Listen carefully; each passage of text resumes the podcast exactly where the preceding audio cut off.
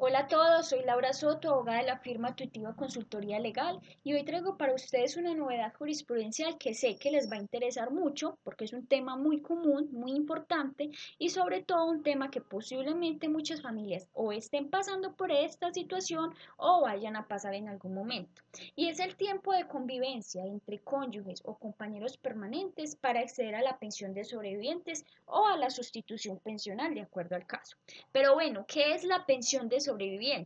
Bueno, es un derecho que tienen los familiares de un fallecido, como por ejemplo los hijos, los cónyuges, los padres o los compañeros permanentes, de recibir la mesada pensional que éste percibida en vida en calidad de pensionado de un fondo de pensiones, sea público sea privado. Si él no estaba pensionado, o sea, el fallecido, sino que era un afiliado, es el derecho que su familia perciba al momento de su fallecimiento la devolución de los dineros que se cotizaron o un porcentaje de ese valor, que es lo que se denomina una indemnización sustitutiva. Pero bueno, para acceder a este derecho en calidad de cónyuge o compañero permanente o compañera permanente, además de otros requisitos que la ley exige, Debe acreditarse un tiempo de convivencia de cinco años anterior al deceso del afiliado o pensionado. Y es aquí donde está lo más interesante de nuestro podcast de hoy. ¿Por qué? Porque mediante un reciente fallo de la Corte Suprema de Justicia se revalúa esta posición del tiempo de cinco años eh, con el afiliado o el pensionado, tiempo de convivencia, y esa posición cambia, como les decía, cambia, se revalúa y ya se hace una nueva interpretación o diría yo, una interpretación correcta de la ley. ¿Por qué? Esto, todo esto se derivó al caso de un señor que se llamaba Nelson, un conductor de taxi que fue asesinado durante su jornada laboral a manos de personas desconocidas, que le arrebataron su vida sin razones, al parecer, o al menos así lo dice la sentencia, sin razones o motivos de índole personal.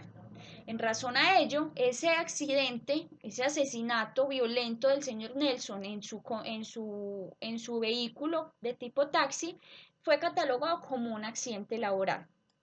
que cumplía con los requisitos para tal. Pero pues de estos requisitos ya tendremos tiempo de hablar y compartirlos en otro podcast los requisitos para el accidente laboral.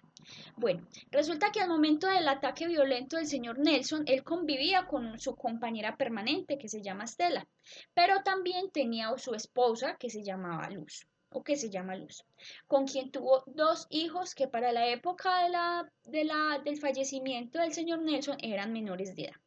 Una vez este fallece, su esposa, en representación de sus hijos menores, reclama la pensión de sobrevivientes ante la ARL porque, como lo dijimos, fue catalogado como un accidente laboral. Pero como Nelson también tenía a su compañera permanente, o sea, Estela, fue necesario citarla o vincularla al proceso y esta situación ocasionó que la esposa Luz obviamente se opusiera a que se le pague la pensión a la compañera permanente porque aducía que ella no había convivido con él los últimos cinco años anteriores a la muerte del señor Nelson. Después de muchos debates dentro del proceso judicial de primera instancia, la decisión fue que la pensión debía pagarse a favor de sus hijos, porque no se demostró que su compañera permanente Estela había convivido con Nelson los últimos cinco años antes de su fallecimiento. Por obvias razones, Estela apeló esta decisión y en segunda instancia el tribunal decidió que efectivamente Estela había convivido con el señor Nelson un tiempo que este tiempo le daba derecho a percibir el 50% de la pensión y el otro 50% le correspondía a sus hijos, que se debía entonces dividir esta pensión 50 para los hijos y 50% para Estela por haber cumplido con el requisito de la, de la convivencia.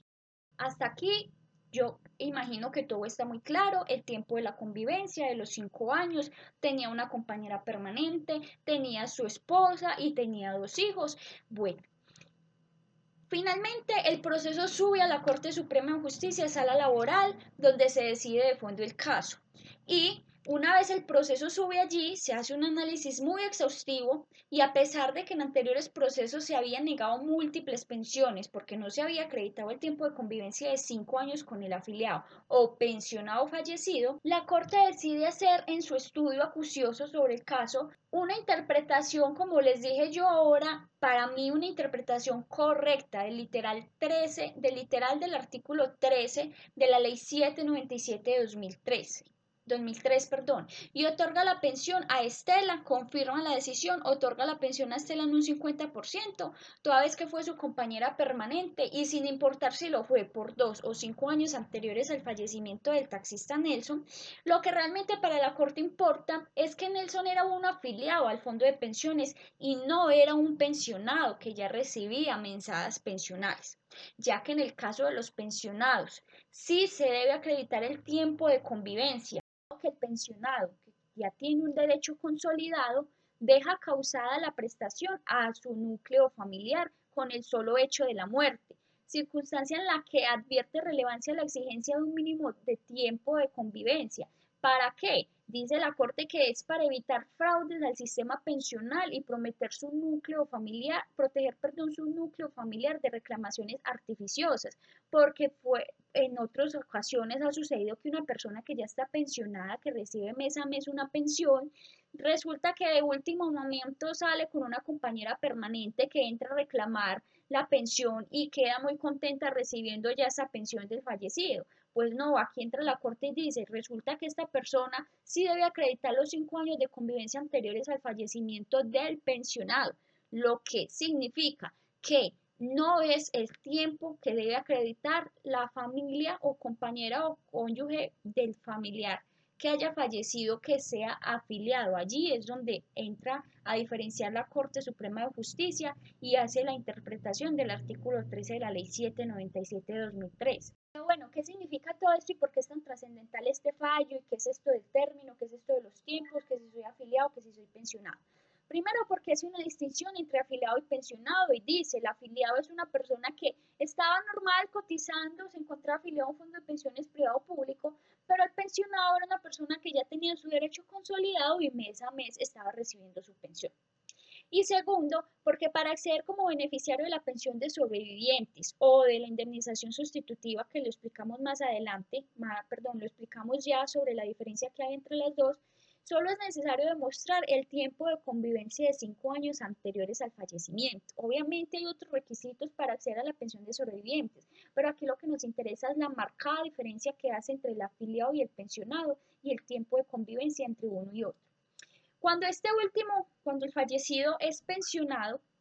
ya tenía el derecho causado y estaba recibiendo su mesada pensional, se debe acreditar el tiempo de cinco años de convivencia anteriores a su fallecimiento, contrario a si el fallecido era afiliado, ya que con la simple acreditación de la calidad exigida como cónyuge o compañera permanente y la conformación del núcleo familiar con vocación de permanencia vigente para el momento de su muerte, se da el cumplimiento de este requisito. Otra cosa muy importante en esta sentencia es también la protección protección que se le da al núcleo familiar del fallecido y la importancia de la familia en todos los casos. Porque decía antes que le estaba dando una interpretación literal al artículo y es por lo siguiente. Resulta que el artículo, voy a leer textual solo una parte, que es la que más nos interesa, dice que son afiliados, son beneficiarios de la pensión de sobrevivientes en forma vitalicia, el cónyuge o la compañera permanente o supérsite, siempre y cuando dicho beneficiario de la fecha del fallecimiento causa, del causante tenga 30 años o más. En el caso de que la pensión de sobrevivencia se cause por muerte del pensionado, el cónyuge o la compañera permanente supérsite deberá acreditar que estuvo haciendo vida marital con el causante hasta su muerte y haya convivido con el fallecido no menos de cinco años continuos con anterioridad a su muerte. Miren que dicen que en caso de que la pensión de sobrevivencia se cause por muerte del pensionado, Así está el artículo desde el 2003 que se creó esta ley y no ha cambiado, no ha variado, no ha tenido modificaciones. Entonces, lo que yo interpreto es que se le estaba dando una mala, valga la redundancia, interpretación a este artículo, porque desde el principio fue muy claro en diferenciar el requisito entre afiliado y pensionado y exigir el tiempo de cinco años de convivencia solo para la persona que estaba ya pensionada. Es claro entonces el artículo exige dicho término solo cuando se tenía esa calidad de pensionado y es por eso que si usted es la cónyuge, era la cónyuge la compañera permanente de un afiliado y no cumplía con el tiempo de cinco años de convivencia, ahora puede fundamentar su petición o su demanda con esta sentencia que elimina este requisito y que fue creado más bien por la jurisprudencia en una interpretación errónea de la norma. Bueno, espero que haya quedado muy claro la diferencia entre afiliado y pensionado, muy claro el tiempo de convivencia de cinco años que solamente aplica para cuando el fallecido era un pensionado con el fin de proteger su núcleo familiar y también obviamente el sistema financiero de los fondos de pensiones. Hasta aquí el podcast de hoy. Espero que les haya interesado, sobre todo que les sirva mucho en sus casos y espero eh, saludarlos muy pronto con un nuevo tema que también será muy interesante. Feliz tarde y muchas gracias por escucharnos.